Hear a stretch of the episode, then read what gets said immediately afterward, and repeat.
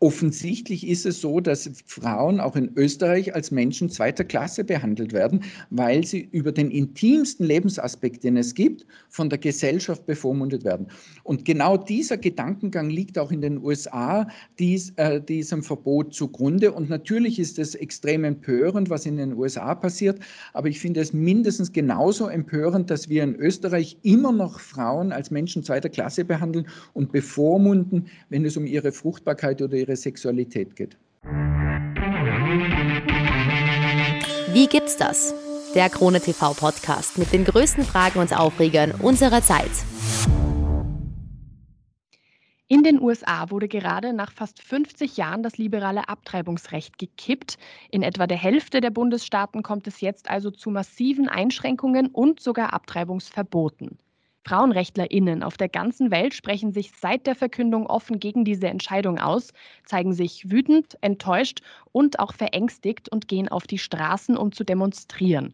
Was genau bedeutet diese Entscheidung für die US-amerikanischen Frauen? Was sind jetzt ihre Optionen und inwiefern beeinflusst das auch uns in Europa? Dr. Dr. Christian Fiala, Facharzt für Frauenheilkunde und Geburtshilfe, Leiter des Gynmed-Ambulatoriums Wien und der Gynmed-Ambulanz Ambulanz in, im Universitätsklinikum Salzburg, setzt sich bereits seit Jahren für Abtreibungsrechte ein und hat sich jetzt per Skype zugeschaltet, um diese schwierige Situation mit mir ein wenig zu beleuchten. Vielen Dank, dass Sie Zeit für sich, äh, für sich Zeit für mich genommen haben.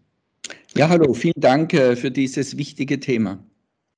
Ich ähm, freue mich zum einen zwar, dass wir darüber sprechen, zum anderen ist es natürlich leider ein, ein sehr, sehr ähm, schwieriger Moment, auch um über dieses Thema zu sprechen, weil sich eben jetzt sehr, sehr viel in den USA gerade am Tun ist. Der oberste Gerichtshof der USA, der hat ja, wie gesagt, das liberale Abtreibungsrecht des Landes gerade gekippt und zwar nach fast 50 Jahren. Was genau bedeutet das denn jetzt? Ja, das ist natürlich eine totale Katastrophe, primär äh, für Frauen in den USA, aber natürlich auch für ihre Partner und für die Kinder, die die meisten Frauen schon haben, weil es äh, dazu führen wird, dass die Frauen wieder gezwungen sind, illegal äh, Abbrüche durchzuführen, entweder selbst oder durch unqualifizierte Menschen, so wie wir das früher ja auch in Europa hatten vor der Legalisierung. Es ist aber so, dass das eine isolierte Entwicklung in den USA ist und es gibt überhaupt keine Anzeichen, dass das in Europa irgendwelche Auswirkungen hat. Im Gegenteil, in Europa haben wir die letzten 20, 30 Jahre eine sehr positive Entwicklung gehabt, zwar langsam, aber konstant positiv. Es hat in, in, Europa keine einzige neue Restriktion gegeben, aber es sind viele Restriktionen gefallen. Denken Sie nur an Irland, wo jetzt der Abbruch erlaubt und auch von der Krankenkasse bezahlt ist und die, äh, das Gesundheitsministerium eine Homepage betreibt mit den Adressen der Ärzte, die Abbrüche machen. Also die Entwicklung in Europa ist durchgehend sehr positiv und es, ich sehe überhaupt keine Chance oder kein Risiko, dass wir da dem amerikanischen Beispiel folgen. Aber es ist natürlich eine Katastrophe, auch symbolisch für den Rest der Welt, wenn dieses große Land, wie dieses große Land jetzt mit den, seinen Frauen umgeht und äh, man muss das so hart formulieren, wenn die amerikanische Regierung ähm, sogar bereit ist, Frauen da sozusagen am Altar der Doppelmoral zu opfern, weil das wird da zwangsweise dazu führen, dass Frauen leiden und sterben. Äh, wir kennen das, wir haben die Geschichte der illegalen Abtreibung ist hinreichend dokumentiert. Äh, und Europa ist ein sicherer Kontinent für Frauen geworden, im Wesentlichen durch die Legalisierung des Abbruchs. Und wir dürfen aber bei dieser Diskussion auch nicht vergessen, dass der Abbruch in Österreich und in den meisten anderen europäischen Ländern immer noch verboten ist, immer noch im Strafgesetz ist dass äh, Frauen, die eine Abtreibung in Österreich durchführen, immer noch ein Jahr Gefängnis, ein Jahr Gefängnis riskieren. Nur wird diese Strafe nicht mehr umgesetzt. Das ist sogenanntes totes Recht. Aber äh, da wäre eigentlich die sofortige Forderung, dass auch dieses tote Recht beseitigt wird und dass der Schwangerschaftsabbruch ersatzlos aus dem Strafgesetz herausgenommen wird. Etwas, was Kanada bereits 1988 gemacht hat. Bevor wir uns ähm, auf jeden Fall auch die Situation genauer in Österreich anschauen und, und auch vielleicht auch ein bisschen in Europa allgemein, ähm, schauen wir nochmal in die USA. Diese, diese, dieses ähm, Kippen vom Abtreibungsrecht im Land ähm, hat das denn irgendwelche Ausnahmen? Also ähm, gibt es da irgendwelche Ausnahmen, die man da irgendwie vielleicht äh, nennen kann, wo eine Abtreibung irgendwie erlaubt ist? Also ich glaube, das ist ja in den USA so, dass jedes, ähm, jeder Bundesstaat das ja so für sich jetzt entscheiden darf, äh, wie sie jetzt umgehen. Ähm, es war auch irgendwie so, dass Louisiana zum Beispiel ähm, hat inzwischen schon überhaupt keine geöffneten Abtreibungskliniken mehr. Wisconsin ähm, hat zum Beispiel etwas, was ich auch wahnsinnig ähm, spannend und auch erschreckend finde. Ähm, die sind tatsächlich jetzt auf einem Abtreibungsverbot aus dem Jahr 1849 irgendwie zurückgestuft, sage ich jetzt mal. Auch in Arkansas und Texas ist das alles sehr, sehr, sehr, sehr streng.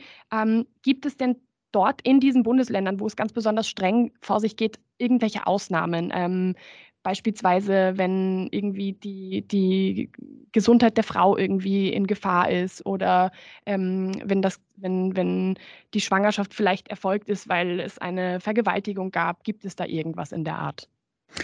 Also dieses Gesetz, ähm, das jetzt gekippt wurde in, in, den USA, das war sehr wichtig, weil, wie Sie schon gesagt haben, sind die USA sehr föderal organisiert. Die über 50 Bundesstaaten haben eine sehr große Freiheit.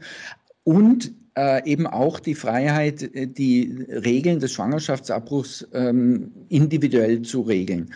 Und das äh, hat dazu geführt, dass manche äh, Bundesstaaten Gesetze oder Regelungen eingeführt haben, die einen Schwangerschaftsabbruch de facto verbieten oder de facto unmöglich machen. Und dieses eine Gesetz, Roe versus Wade hieß es, ähm, oder dieser eine Spruch des obersten Gerichtshofs, der jetzt gekippt wurde, der hat eben besagt, dass äh, die Bundesstaaten zwar Regelungen einführen dürfen, aber diese Regelungen dürfen nicht so weit gehen, dass die Durchführung des Schwangerschaftsabbruchs verunmöglicht wird. Also es muss eine, ein Mindestmaß an Zugänglichkeit im realen Leben muss gewährleistet sein. Das war sozusagen der Minimalkonsens und darüber hinaus kann jeder Bundesstaat äh, weitere Dinge beschließen. Und dieser Minimalkonsens, der in den ganzen USA gegolten hat, der ist jetzt eben weg. Das heißt, es gibt jetzt überhaupt keine Grenze mehr dafür, dass jeder Bundesstaat äh, äh, weitere Restriktionen erlässt und wir haben, wir haben gesehen, es hat in den letzten 20 Jahren eine unglaublich große Anzahl an Restriktionen gegeben in den verschiedenen Bundesstaaten. Also da sind die konservativen ähm, äh, Gesetz, äh, äh, die Politiker sind da sehr kreativ gewesen, um den Frauen das Leben zu schwer zu machen und auch den Kliniken das Leben schwer zu machen. Und das wird jetzt äh, sozusagen ungebremst weitergehen. Das heißt, es wird Bundesstaaten geben wie New York oder auch äh, Kalifornien, die sagen, ja, wir, wir machen das weiter die Frauen können jederzeit einen Abbruch machen. Und New York war ja auch das erste, der erste Bundesstaat, der ähm, den Schwangerschaftsabbruch legalisiert hatte. Und es gibt andere Bundesstaaten, die jede, äh, jede Menge von Restriktionen einführen, die dazu führen, dass de facto keine Klinik mehr gibt. Und das, eines der, der, der Aspekte, die, die eben die Situation zusätzlich erschweren in den USA, sind die sehr großen äh, Distanzen das heißt, es ist eben nicht so dicht besiedelt wie äh, Westeuropa, wo man dann halt allenfalls auch in ein anderes Land fahren kann, sondern äh, die Distanzen sind so groß, äh, dass das für viele Frauen dann ein, schlichtweg einfach unmöglich wird. Und das wird eben zwangsweise dazu führen, dass Frauen dann schauen, wo sie einen Abbruch illegal machen können, wo sie äh, entweder dann das selbst machen oder jemand Unqualifiziertes und es wird wahrscheinlich auch dazu führen, dass der medikamentöse Abbruch mit der Pille über die Post, übers Internet zu bestellen, dass das massiv äh, zunimmt. Also das, es gibt es ja jetzt schon auch äh, weltweit äh, diese ähm, holländische Ärztin Rebecca Gompertz, die sehr couragiert dieses System aufgebaut hat, die verschicken die Medikamente auch in den USA. Das wird sicher massiv zunehmen, aber es wird dann dazu führen, dass die Frauen keine medizinische Betreuung mehr haben und es wird sicher eben dazu führen, dass Frauen darunter leiden. Und noch einmal, die meisten Frauen, die eine Abtreibung äh, machen, haben schon Kinder, eines oder mehrere. Das heißt, das ist eine massive äh, familienfeindliche äh, politische Entscheidung, die das Land und die Gesellschaft sicher weiter massiv spalten wird und ohne irgendeinen Benefit ist. Also ich erinnere nur daran, dass ja das Verbot, ich glaube, das ist auch immer wichtig, dass man sich wieder in Erinnerung ruft, woher kommen diese ganzen Verbote und Restriktionen. In Österreich war das Maria Kaiserin Maria Theresia, in Deutschland war es Kaiser Wilhelm I., die äh, eben, äh, vor langer, langer Zeit eben die Abtreibung erstmalig verboten hatten, weil sie äh, mehr Soldaten wollten. Und konsequenterweise haben alle Monarchien und alle Diktatoren haben die Abtreibung verboten. Unter Hitler war die Abtreibung sogar mit der Todesstrafe geahndet und die letzte Frau, die exekutiert wurde, ist im Januar 1945 in Wien hingerichtet worden.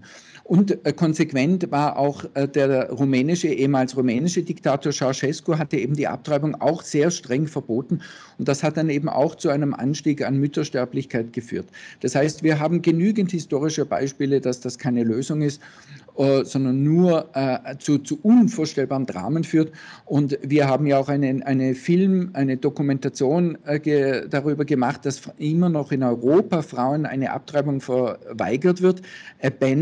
Abandoned.film ist die Homepage, kann jeder äh, im Internet nachschauen und sich den Film anschauen und sehen, wie es Frauen geht, denen eine Abtreibung verweigert wird. Weil ich glaube, das ist wichtig in die Diskussion einzuführen. Wie geht es dann diesen Frauen und allenfalls ihren Kindern? Weil es wird im öffentlichen Diskurs immer so getan, ja, wir verbieten die Abtreibung und dann ist alles gut. Und nichts könnte falscher sein. Das Gegenteil ist richtig. Wenn man die Abtreibung verbietet, dann beginnen erst die Probleme in einem unvorstellbar großen Ausmaß. Es ist ja wirklich absurd, ähm, eigentlich, wenn man bedenkt, dass diese Bewegung sich Pro-Life-Bewegung nennt. Ähm, und trotzdem ähm, schadet diese Bewegung und, und schaden auch solche Entscheidungen aber dem, dem Leben, was, bereits, was es bereits gibt, nämlich in diesem Fall einfach den schwangeren Frauen.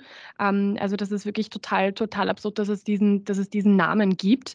Ähm, ich habe im Zuge... Das ist auch äh, richtig, das ist total zynisch.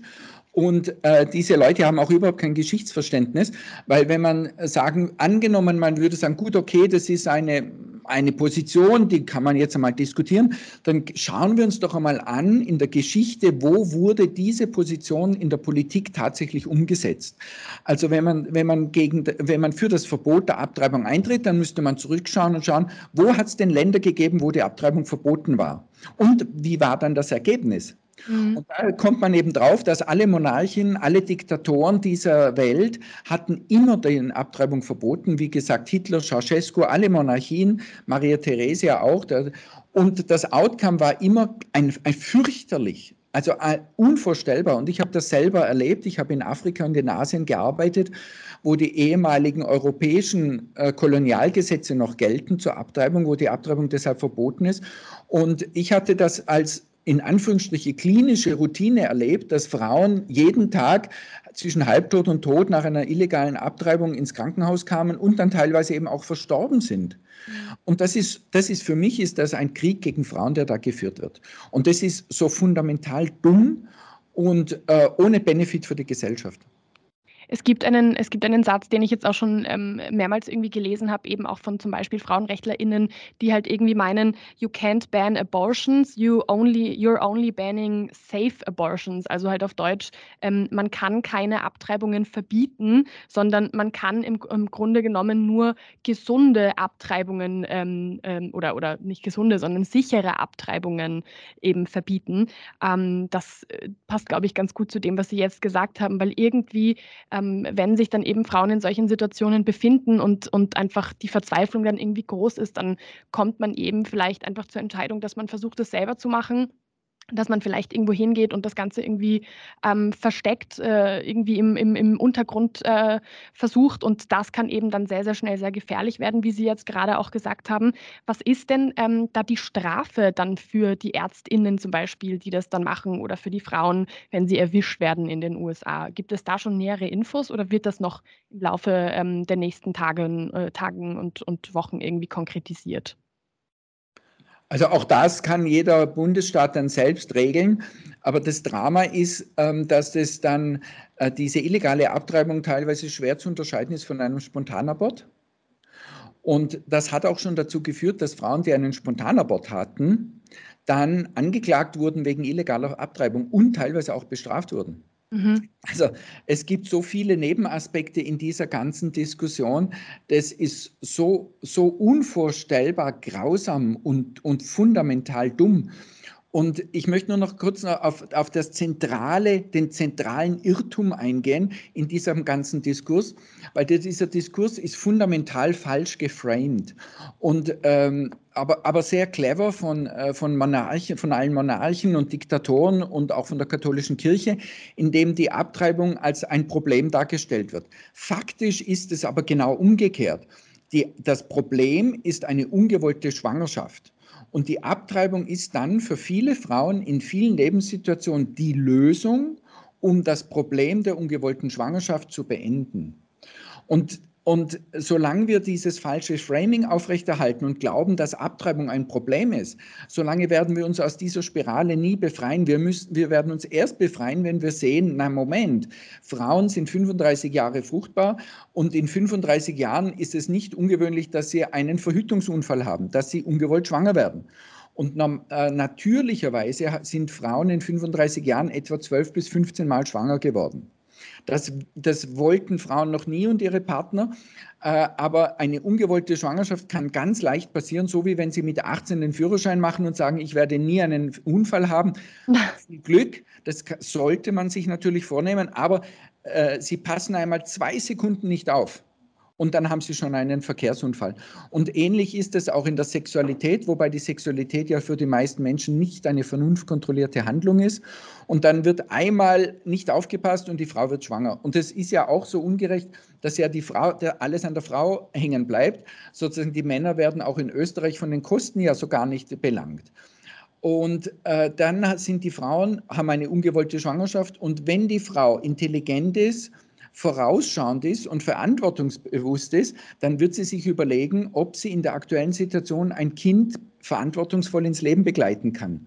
Und wenn das geht, ist ja eh super. Und wenn der Partner mitspielt, ist noch besser. Aber häufig ist das Leben nicht ideal. Das Leben ist kein Ponyhof, wie es so schön heißt. Und das Leben ist manchmal sehr brutal. Und dann haben ein, Frauen eine Schwangerschaft und sie kommen zur Entscheidung, dass sie kein weiteres Kind verantwortungsvoll ins Leben begleiten können. Und dann müssen sie diese schwierige Krisensituation lösen. Und da ist dann in dieser Situation die Abtreibung eine Lösung und häufig auch eine gute Lösung.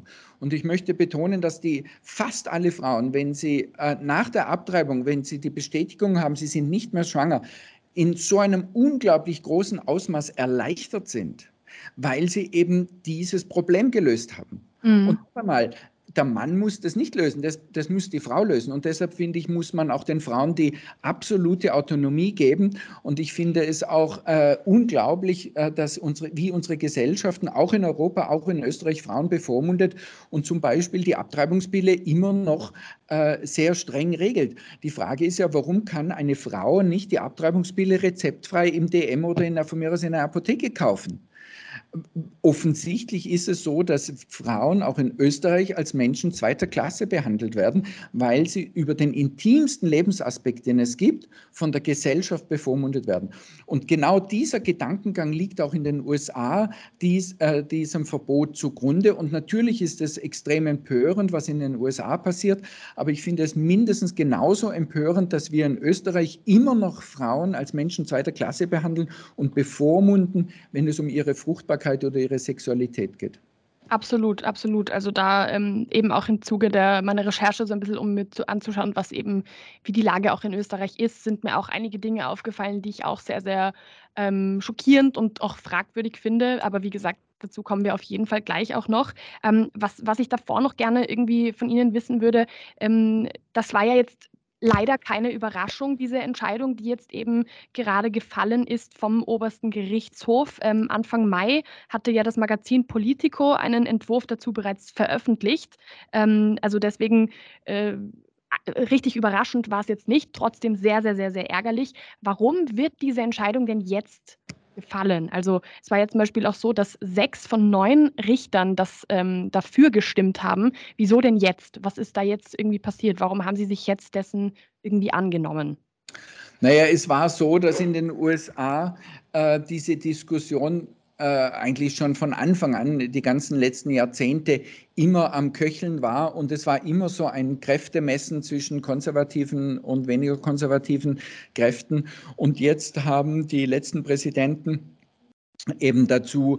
Äh, und entscheidend ist in den, USA in den USA der oberste Gerichtshof und die Besetzung der, dieser, dieser Posten. Und es ist schon extrem absurd, dass das ähm, die, die Zukunft der, Gesell der amerikanischen Gesellschaft von Menschen bestimmt wird, die eigentlich ihr Leben hinter sich haben. Also ich habe das Durchschnittsalter der Richter im obersten Gerichtshof jetzt nicht im Kopf, aber es ist jenseitig. Also diese Leute findet man normalerweise in der Pension oder im Altersheim. Und das, die haben ja ihr Leben, die haben ihr Leben gelebt, die haben das, das Altersheim verdient. Aber es ist eigentlich ziemlich zynisch, dass diese Menschen, die ihr Leben gelebt haben, jetzt der jungen Generation, die ihr Leben noch vor sich hat, diese, die bevormunden und denen äh, ganz zentrale Dinge vorschreiben. Und ähm, die, die, die vollkommen weltfremd sind und die ganz fürchterlich sind. Also es gibt auch in den USA einen sehr bekannten Film, der auf Deutsch heißt, der, ähm, äh, auf Englisch ist es Cider House Rules und auf Deutsch ist der Titel Gottes Werk und Teufels Beitrag.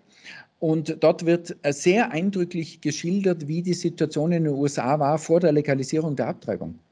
Und, und es ist wirklich, äh, wir haben auch äh, auf eine Homepage äh, äh abortionfilms.org, wo wir sehr viele ähm, historische Filme äh, zusammengetragen haben.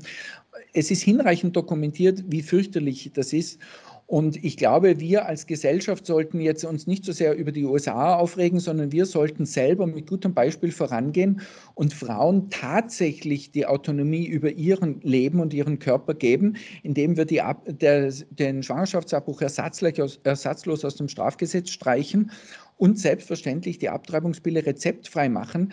Äh, das, soll, das ist ident, ein medikamentöser Abbruch ist ident wie ein Spontanabort. Das ist nicht zu unterscheiden von einem Spontanabort. Und wir wissen, dass die Frauen die ganze Menschheitsgeschichte hindurch Spontanaborte selbst gemanagt haben. Und wenn sie Hilfe gebraucht haben, haben sie sich die gesucht. Und deshalb gibt es auch aus medizinischer Sicht überhaupt kein Argument, dass man sagt, na gut, die Spontanaborte sollen die Frauen selber machen, aber die Abtre medikamentöse Abtreibung, die genau das Gleiche ist, das dürfen sie nur äh, unter ärztlicher ähm, äh, Überwachung, weil wenn das, dieser Vorgang so gefährlich ist, dann müsste man sagen, dann sind Frauen im äh, gebärfähigen Alter, müssen überhaupt im Spital bleiben, weil die können ja jederzeit einen Spontanabort haben. Also da sieht man schon wieder diese Doppelmoral und ich denke, wir sollten uns eben nicht so sehr über die USA aufregen, sondern selber mit gutem Beispiel vorangehen und die Doppelmoral in unserem Einflussbereich aufheben. Und das hätte eine ganz starke Signalwirkung an den Rest der Welt. Das finde ich ähm, absolut genauso. Ich finde das sehr, sehr, sehr, sehr spannend, dass Sie das sagen, eben weil ähm, ich auch das irgendwie äh, mehrmals irgendwie gelesen habe in den letzten Tagen. Also auf Social Media wird natürlich sehr, sehr viel über dieses Thema jetzt auch gerade geschrieben und gepostet und ähm, äh, fleißig irgendwie auch Videos geteilt und so weiter, was ich auch sehr, sehr, sehr, sehr gut finde. Und da waren eben einige auch dabei, die eben auch gesagt haben, naja, aber wir brauchen gar nicht so weit wegschauen, weil bei uns ist es auch nicht unbedingt besser. Ähm, ich finde es zum Beispiel auch sehr spannend, weil ich jetzt gerade auf Social Media Media gesagt habe, irgendwie so auf, ich glaube, es war irgendwie auf Twitter und, und auch irgendwie auf TikTok und so, ähm, warnen zum Beispiel die, die Menschen, in, die in den USA leben, warnen die Frauen, dass sie zum Beispiel ihre Menstruations-Apps, die es halt gibt, wo man halt eben eintragen kann, wann ist die Menstruation, wann ähm, und halt irgendwie dann kontrollieren könnte, wann man eventuell schwanger sein könnte, dass sie das alles ähm, löschen sollen. Dann werden irgendwie auf, auf TikTok werden zum Beispiel auch Sachen angeboten, so ähm, versteckte ähm, ähm, Angebote, falls Leute irgendwie Hilfe brauchen und irgendwie in ein anderes Bundesland sollen. Dann gibt es Leute, die halt Videos posten und sagen, ihr könnt dann gerne zu mir kommen und einen kleinen Urlaub machen, quasi in Anführungsstrichen und halt alles so. Ich finde das wirklich sehr, sehr, sehr, sehr spannend, dass da irgendwie auch so diese Hilfsbereitschaft irgendwie ähm, sich am entwickeln ist. Aber wenn wir tatsächlich jetzt einmal irgendwie zu uns schauen, ähm, an dem Tag, wo das oberste, wo der oberste Gerichtshof der USA diese Entscheidung ähm, verkündet hat, kam in Deutschland zum Beispiel ähm, ein, eine eher positive Entwicklung. Da wurde dieser Paragraph 219a heißt der, wurde gestrichen und der besagt, dass eben oder hat bisher besagt, dass Schwangerschaftsabbrüche, ähm, dass damit zu werben, dass das nicht erlaubt ist. Das ist jetzt, wie gesagt, gestrichen worden. Was bringt denn zum Beispiel so ein Verbot? Warum ist das wiederum etwas, was, was zumindest bei uns in Europa ein bisschen was Positives ist. Also diese Diskussion aus Deutschland, die ist absolut irreführend und eigentlich beschämend, wirklich zutiefst beschämend. Deutschland ist inzwischen nach, ich weiß nicht, einer gefühlten Ewigkeit unter einer Frau als Kanzlerin äh, das Land, das die Frauen am meisten bevormundet in Westeuropa. Beziehungsweise in ganz Europa ist es gleich auf mit Ungarn, muss man sagen, unter Orban und äh, auf Platz zwei hinter Polen. Also Deutschland hat eine sehr unrühmliche Rolle und diese Diskussion um diesen sogenannten Paragraph 219a ist ein gutes Beispiel für den unbeschreiblichen Zynismus der deutschen Politik gegenüber Frauen. Weil erstens äh, heißt, der Paragraph äh, äh, hatte die sogenannte Werbung verboten. Aber Werbung äh, gibt es ja nicht für, für Abtreibung. Also Sie kennen vielleicht die Kölner Kabarettistin äh, Caroline Kebekus, die hat ja. mal einen kurzen äh, Clip gemacht, wie Werbung ausschauen würde für Abtreibung. Also da ging es um Information für Frauen. Und Frauen mit einer ungewollten Schwangerschaft haben ein Informationsdefizit. Die müssen sich in kurzer Zeit über sehr viele Dinge informieren. Und die Tatsache, dass der Gesetzgeber äh, das den Frauen in Deutschland verboten hat und das dann auch noch zynisch als Werbung beschreibt, be betitelt, das, das ist schon, schon unfassbar gemein. Und äh, Deutschland ist das einzige Land, das Frauen die Informationen vorenthalten hat. Und es ist jetzt so, dass Ärzte dürfen zwar sagen, sie führen Abbrech, äh, Schwangerschaftsabbrüche durch, aber sie dürfen immer noch nicht über die Details informieren. Und äh, es gibt kein anderes Land in Europa, das so eine absurde restriktive Regelung hat. Und dass, die, dass das Streichen dieser absurden Regelung als Erfolg gilt, wobei die ganzen andere lange Liste an Restriktionen, die in Deutschland noch gilt. Ich möchte da jetzt gar nicht auf die Details eingehen, aber Deutschland ist in Westeuropa das Land, das Frauen am stärksten bevormundet. Deshalb kommen immer regelmäßig Frauen aus Deutschland nach Österreich zum Abbruch. Ähm, diese ganze Liste wurde überhaupt nicht angesprochen. Und deshalb denke ich, äh, und äh, an, der, an, der, aktuellen äh, Diskussion ist wirklich das, das Zynische, dass man immer äh, woanders hinschaut und sagt, in Polen ist es ganz fürchterlich, in den USA, in Nicaragua, das stimmt natürlich. Aber das dient immer im Diskurs als Vorwand, dass man nicht über unsere Diskussion, unsere Situation diskutiert. Und dann wird die Bevormundung von Frauen in unserem Land, in unserer Einflusssphäre, die wird einfach dann weitergeführt.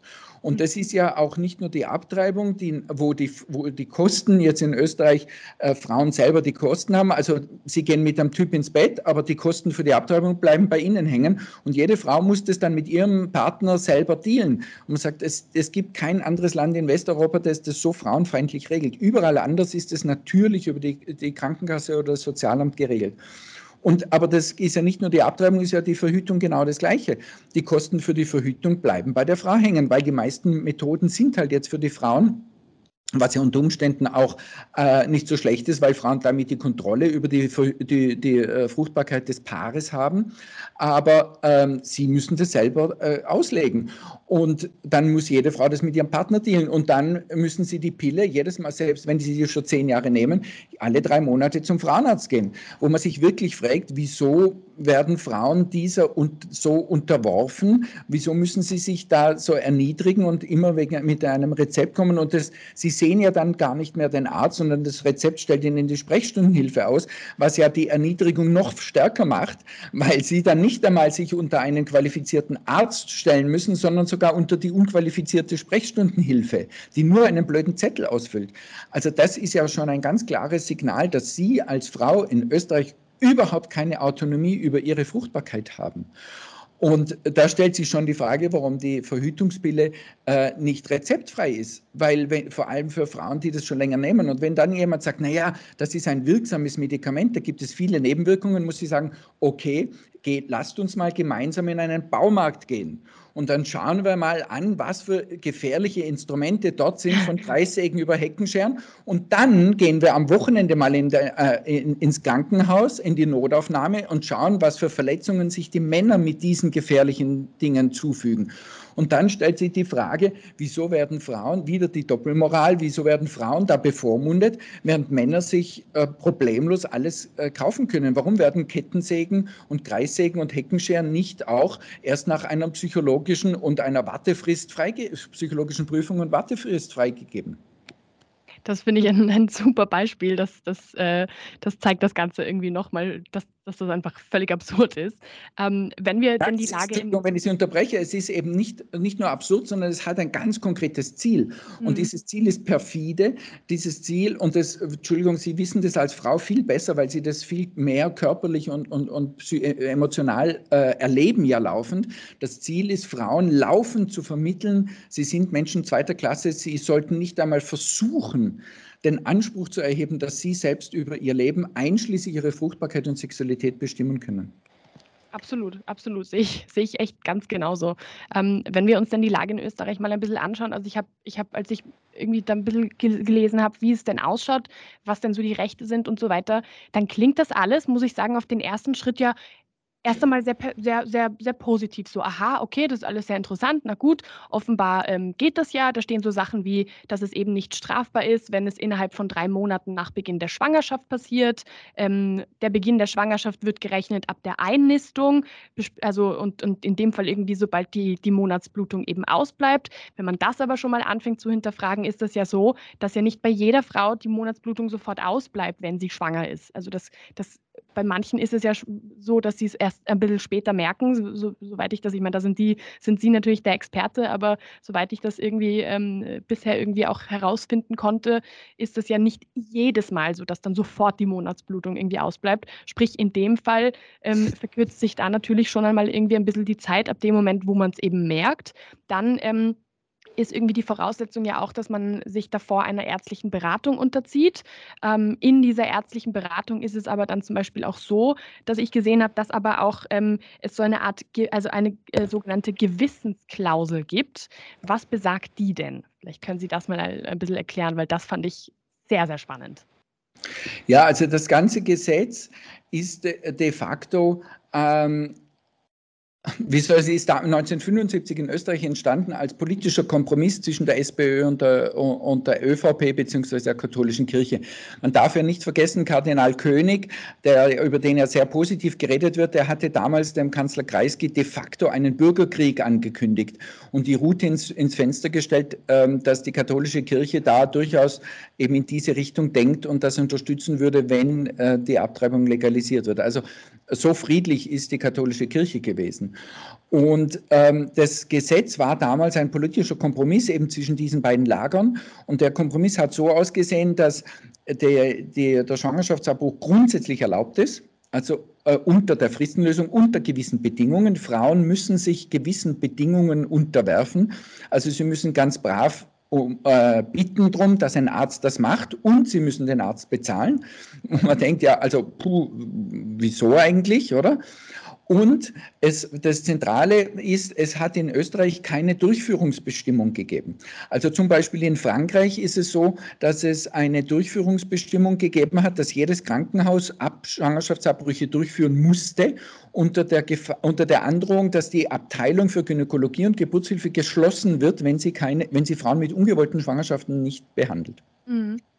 Und das hat dann natürlich eine Versorgungssicherheit im ganzen Land gewährleistet. Nebenbei nur noch äh, zurückkommend, äh, in Frankreich ist es ja jetzt auch so, ich weiß nicht, ob Sie es verfolgt haben, dass das Parlament diskutiert, die Abtreibung in die Verfassung, das Recht auf Abtreibung in die Verfassung aufzunehmen. Auch das finde ich eigentlich eine sehr passende Reaktion auf die USA. Und das wäre eigentlich auch für die Grünen beziehungsweise für die Koalition eigentlich ähm, äh, hoch an der Zeit, dass Sie im österreichischen Parlament einen ähnlichen Vorschlag machen. Aber sozusagen das Gesetz in Österreich war eben dann voller Restriktionen, weil es ein politischer Kompromiss war. Und es war nicht gedacht, den Frauen wirklich eine Autonomie und Selbstbestimmung zu geben. Und eine der Restriktionen, also dann eben die Restriktionen sind, die, also unter ein Jahr Gefängnis, aber Straffreistellung unter der Fristenlösung, wenn eine Frau innerhalb dieser erwähnten, von Ihnen erwähnten Frist das sind in Österreich 16 Monate. Und dann muss sie den Arzt fragen und sie muss ihn bezahlen und der Arzt muss das machen. Also wenn Sie jetzt nach Indien fahren und in Indien gibt es die Abtreibungspille äh, rezeptfrei und Sie kaufen sich die Abtreibungspille und Sie bringen die mit, und dann sind Sie schwanger oder Ihre Freundin und Sie nehmen die Abtreibungspille, äh, dann äh, riskieren Sie ein Jahr Gefängnis in Österreich. Und äh, die, eine weitere sehr schwerwiegende Restriktion war, dass Ärzten die Freiheit gegeben wurde, die Behandlung zu verweigern. Und das war vor allem den äh, Bundesländern geschuldet, wo die ÖVP die Mehrheit hat, weil die dann gesagt haben, wir wollen keine Ärzte zwingen, beziehungsweise in diesen Bundesländern hat die ÖVP und die Kirche dann dafür gesorgt, dass sich kein Arzt traut, Schwangerschaftsabbrüche durchzuführen. Und wir sehen das immer noch zum Beispiel in Salzburg. Ein Kollege und ich fahren jedes Wochenende aus Wien nach Salzburg und machen die Schwangerschaftsabbrüche, weil im ganzen Bundesland in Salzburg so ein sozialer Druck auf die Ärzte durchgeführt wird, dass im ganzen Bundesland nur eine Gynäkologin Abbrüche mitmacht. Das ist Wahnsinn, ja. Und das ist ein Wahnsinn und das ist total absurd und das gibt es auch sonst nirgends, weil, äh, und das ist auch eine, eine, eine wirkliche Sauerei, dass das, Entschuldigung, wenn ich das jetzt so, so emotional okay. sage, äh, dass das als Gewissensentscheidung oder Gewissensklausel deklariert wird, weil ich weiß, was eine Gewissensentscheidung ist. Ich habe den äh, Zivildienst gemacht, ich habe den Militärdienst verweigert, weil ich nicht auf Menschen schießen wollte. Und ich habe dafür auch gewisse Nachteile in Kauf genommen, weil da damals gab es noch dann einen längeren Zivildienst. Und ich weiß, was eine Gewissensentscheidung ist. Und das, was diese Ärzte jetzt machen, das ist aber in höchstem Ausmaß feig und hat mit Gewissen überhaupt nichts zu tun, sondern diese Ärzte wollen einfach äh, Frauen diese Behandlung verweigern. Sie bekommen aber nach wie vor ihr Gehalt und die Frauen müssen dann schauen, wo sie bleiben. Und das äh, ist eigentlich eine totale Zumutung, dass der Gesetzgeber das überhaupt äh, zulässt. Und das führt dann zu total absurden Situationen, wie zum Beispiel in Oberösterreich, wo der Landeshauptmann oder die Landesregierung entschieden hat, dass Schwangerschaftsabbrüche nur in Linz durchgeführt werden dürfen. Aber sie haben in ganz Oberösterreich sehr, relativ viele Krankenhäuser, die ja auch Kuretagen durchführen, wenn eine Frau eine gestörte Schwangerschaft hat. Und eine Curettage bei gestörter Schwangerschaft ist ident, in jedem Hinsicht ident und nicht zu unterscheiden von einem Schwangerschaftsabbruch einer vitalen Schwangerschaft. Das heißt, wenn Sie in Freistadt zum Beispiel ins Spital gehen und Sie sagen, äh, ich äh, glaube, die Schwangerschaft geht ab und Sie haben eine gestörte Schwangerschaft, bekommen Sie natürlich dort in Freistadt im Krankenhaus eine Curettage. Wenn dann aber der äh, äh Arzt dann oder die Ärztin sagt, na, oh, da, da ist noch äh, ein Herzschlag, dann müssen sie zum Schwangerschaftsabbruch nach Linz fahren. Das mhm. ist ja voll, aber, aber als Frau ist es so, dass sie ja nach wie vor in die, in die Gebietskrankenkasse einzahlen müssen. Also es ist ja nicht so, dass sie dann ein Geld bekommen oder so, sondern sie bekommen nur Nachteile. Und diese politisch willkürlichen Entscheidungen, die, die fallen eben alle in diese in diese Hinsicht, dass Frauen bevormundet werden und nicht eben äh, äh, wirklich gleichberechtigt sind. Und das ist politisches Programm und das gilt es äh, zu ganz fundamental zu verändern. Und ich glaube, der Spruch muss heißen, äh, wir vertrauen Frauen, auf Englisch eben ein bisschen äh, catchier, trust women.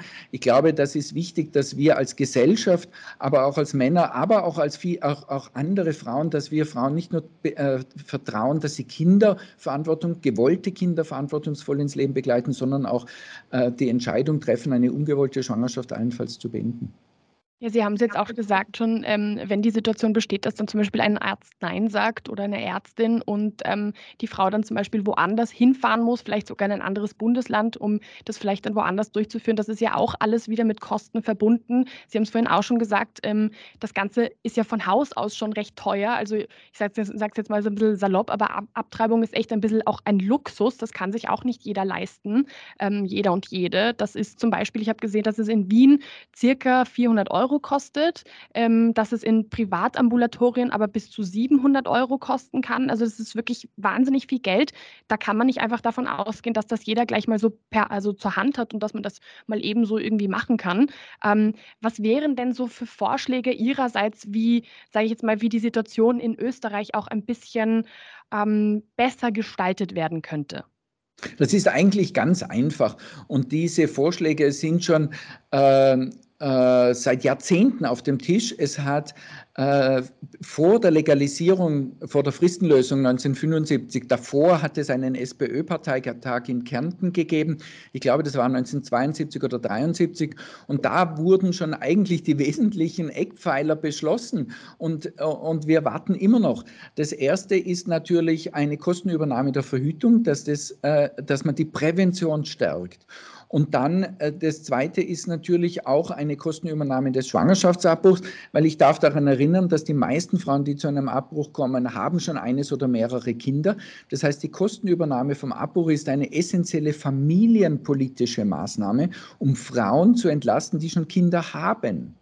Und dann ist das, das Dritte natürlich, äh, wie schon erwähnt, äh, unbedingt den Schwangerschaftsabbruch aus dem Strafgesetz herauszunehmen. Das ist vollkommen absurd, dass wir immer noch einem, einem monarchistischen Gesetz festhalten, das Maria Theresia damals aus bevölkerungspolitischen Gründen eingeführt hat, das auch Hitler äh, massiv genützt hat und dass wir das, das immer noch haben, dass wir eine, einen Gesundheitsaspekt im Strafgesetz regeln, das ist einfach abartig. Und das gehört ersatzlos gestrichen. Und dann ähm, gibt es auch diese äh, Probleme mit der, sogenannten Gewissensklausel, mit der Verweigerung auch nicht mehr, weil das ist ja auch zynisch, dass der Gesetzgeber sagt, ja, medizinische Leistungen dürfen nur Ärzte haben, das ist ja ein Monopol. Und die Abtreibung dürfen mit der Fristenregelung auch nur Ärzte machen. Und dann heißt es plötzlich, aber manche Ärzte sagen dann, na ja, aber ich will das irgendwie nicht. Da musste man dann äh, als Gesetzgeber beziehungsweise auch als frauenpolitische Sprecherin sagen, ja, also Moment einmal, wenn die Ärzte dieses Monopol bekommen und sie weigern sich das auszuüben, das ist ja kein Problem. Aber dann, dann, äh, dann wird das Monopol einfach ersatzlos gestrichen, weil es das ja sowieso medizinisch nicht braucht. Mhm. Und, und es ist schon wirklich enttäuschend oder überraschend, wie viele Frauen auch selbst an diesen Restriktionen festhalten. Also ich habe dann immer wieder Diskussionen und dann stelle ich das also auch als Mann vor und denke, ja, also ich als Mann finde, dass man eigentlich Frauen vertrauen sollte. Und die, die also ist auch meine Erfahrung, dass niemand eine bessere und verantwortungsvollere Entscheidung treffen kann als die betroffene Frau selbst. Und äh, die Abtreibungspille sollte natürlich rezeptfrei überall erhältlich sein. Und dann bin ich immer wieder erstaunt, wie viele Frauen dann sagen, nein, nein, aber Moment, dann könnten die Frauen das ja missbrauchen. Und dann denke ich mir, ja, jetzt Moment, was heißt missbrauchen? Und wie ist das in anderen Lebensbereichen? Und dann sage ich, ja gut, aber wie wäre das jetzt bei dir oder, oder bei deiner Tochter oder äh, bei deiner Schwester? Ähm, wenn die das jetzt bräuchte, wer, soll die auch zuerst um Erlaubnis fragen oder willst du, wenn es dich betrifft, auch zuerst um, na, dann, sind, dann ist die Reaktion immer ganz empört, na, na, ich kann ja natürlich für mich entscheiden. Aber Nein. die anderen Frauen, die sind ja so unvorsichtig und äh, also da findet so eine interessante Projektion statt. Und ich glaube, diese Projektion muss man ansprechen und darauf hinweisen, dass es dafür überhaupt keine Basis gibt, sondern, äh, äh, sorry, um mich zu wiederholen, es ist hinreichend klar, wenn man die Geschichte der letzten Jahrhunderte anschaut, dass es niemand anders gibt, äh, der eine verantwortungsvolle Entscheidung treffen kann als die betroffene Frau selbst. Ähm, Sie haben vorhin schon mal irgendwie was angedeutet in die Richtung so. Stimmt es denn? Es behaupten ja sehr, sehr viele Menschen, dass ähm, wenn Abtreibungen erlaubt sind, dass das und das und dass das oft öffentlich auch zugänglich ist, dass dann die, die Zahlen so rasant ansteigen würden und dass dann so viele Menschen irgendwie, so viele Frauen zu, ähm, zu, diesem, zu dieser Maßnahme irgendwie greifen würden. Stimmt das denn überhaupt? Kann man das denn überhaupt so pauschal sagen? Nein, das ist vollkommener Quatsch. Das Gegenteil ist der Fall. Wir hatten ähm, noch vor der Fristenlösung etwa zehnmal mehr Abtreibungen in Österreich. Also wir haben das historisch recherchiert. Es ist unfassbar, ähm, wie viele ungewollte Schwangerschaften es gegeben hat. Das ist auch leicht vorstellbar, wenn Sie sich überlegen, äh, Frauen sind 35 Jahre fruchtbar, äh, sie können zehnmal im Jahr schwanger werden. Ähm, und das ist auch noch äh, passiert eben früher. Und wir haben heute deutlich weniger ungewollte Schwangerschaften und Abtreibungen wie noch vor der Einführung der Fristenlösung. Äh, aber dieses, dieses Narrativ ist gemein und zynisch und es äh, basiert eben auf dem falschen Framing. Und dieses Framing aus der katholischen konservativen Ecke wird eben weitergeführt, äh, wo die Abtreibung als Problem dargestellt wird. Und das ist eben falsch. Die Abtreibung ist eine Lösung für das zugrunde liegende Problem der ungewollten Schwangerschaft. Und eine ungewollte Schwangerschaft ist immer ein Unfall in der Verhütung oder in der Sexualität.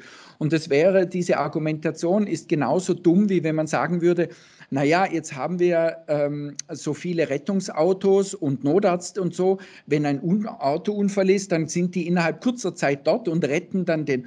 Und eigentlich müsste man ja da eine, eine Wartefrist von mindestens einer Stunde vergehen lassen und die Leute dann in ihrem Wrack drinnen lassen. Und wenn die Schmerzen haben, durch umso besser quasi also alles in dieser Logik, damit sie sich das merken, weil wenn die Leute das Gefühl haben, sie werden nach einem Auto- oder Verkehrsunfall sofort gerettet und dann gleich bestmöglich medizinisch versorgt, ja, dann haben die ja überhaupt keinen Anreiz, an, Unfälle zu verhindern.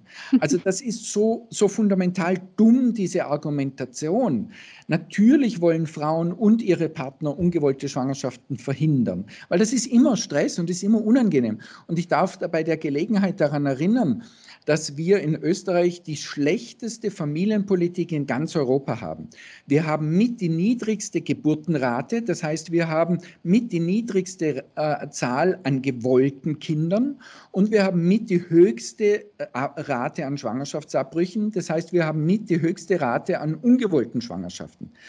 Also so wenig gewollte Kinder wie, wie sonst kaum jemand und so viele ungewollte Schwangerschaften wie sonst kaum jemand. Schlechter kann man Familienpolitik nicht machen. Das ist ein, ein Hinweis darauf, dass die Familienpolitik der letzten Jahrzehnte in Österreich eine Katastrophe war. Und zwar in beide Richtungen. Paare werden insuffizient, unzureichend unterstützt in ihrem Plan, gewollte Kinder in die Welt zu setzen und ins Leben zu begleiten. Und Paare werden überhaupt nicht unterstützt in ihrem Bemühen, ungewollte Schwangerschaften zu verhindern. Und das gilt auf diesen, in diesen beiden Säulen, auf diesen beiden Ebenen haben wir einen Nachholbedarf. Und wir brauchen das Rad nicht neu erfinden, weil das ist in ganz Westeuropa an und für sich Standard. Und es ist zynisch und traurig zu sehen, dass Schweden und Frankreich eine deutlich höhere Geburtenrate haben wie Österreich, einfach weil die Menschen tatsächlich oder Paare tatsächlich unterstützen in ihrem Wunsch, gewollte Kinder ins Leben zu setzen. Und nebenbei, sie unterstützen auch Paare, ungewollte Schwangerschaften zu verhindern. Wenn wir vielleicht zum Schluss noch einmal einen ganz kurzen ähm, Schwenk in die USA machen, quasi, was ist denn Ihre Einschätzung? Kann man, sage ich jetzt mal, diese jüngsten Ereignisse noch irgendwie rückgängig machen? Ist das noch irgendwie möglich?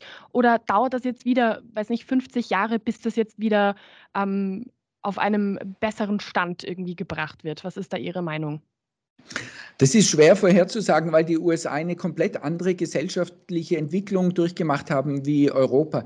In Europa haben wir uns in den letzten 100 Jahren äh, hinbewegt, wegbewegt von der Monarchie hin zu einer, Dikt äh, äh, zu einer Demokratie. Und auch in den Ländern, wo die Monarchie überlebt hat, äh, ist es immer noch eine, eine wesentlich demokratischere Monarchie wie noch vor 100 Jahren. Das heißt, wir haben äh, vor 100 Jahren, der Startschuss war der Beginn des Ersten Weltkriegs durch Österreich. Das war der Startschuss für das Ende der Monarchie und der Beginn einer Demokratisierung. Und die haben wir in den letzten 100 Jahren relativ konsequent, kontinuierlich weiterverfolgt verfolgt. Gab ein paar Rückschläge natürlich und es ist nicht immer alles gut gelaufen, aber die Menschen haben für ihre Selbstbestimmung gekämpft, sind teilweise auch daran äh, gestorben für diesen Kampf. Aber dieser Kampf war weitgehend erfolgreich und es gibt nur noch so Reste der äh, äh, aus der Monarchie stammenden Bevormundung, wie jetzt Verhütung und Schwangerschaftsabbruch. Aber sonst, wenn Sie denken, Frauenwahlrecht, Scheidung und so weiter, sie haben wir sehr große äh, Erfolge erzielt. Und das war eine kontinuierliche historische Entwicklung. In den USA war das überhaupt nicht so. Da war das ganz anders. Ähm, da war das vor 100 Jahren, wenn man so möchte, äh, eine mehr oder weniger chaotisch oder teils organisiertes Chaos.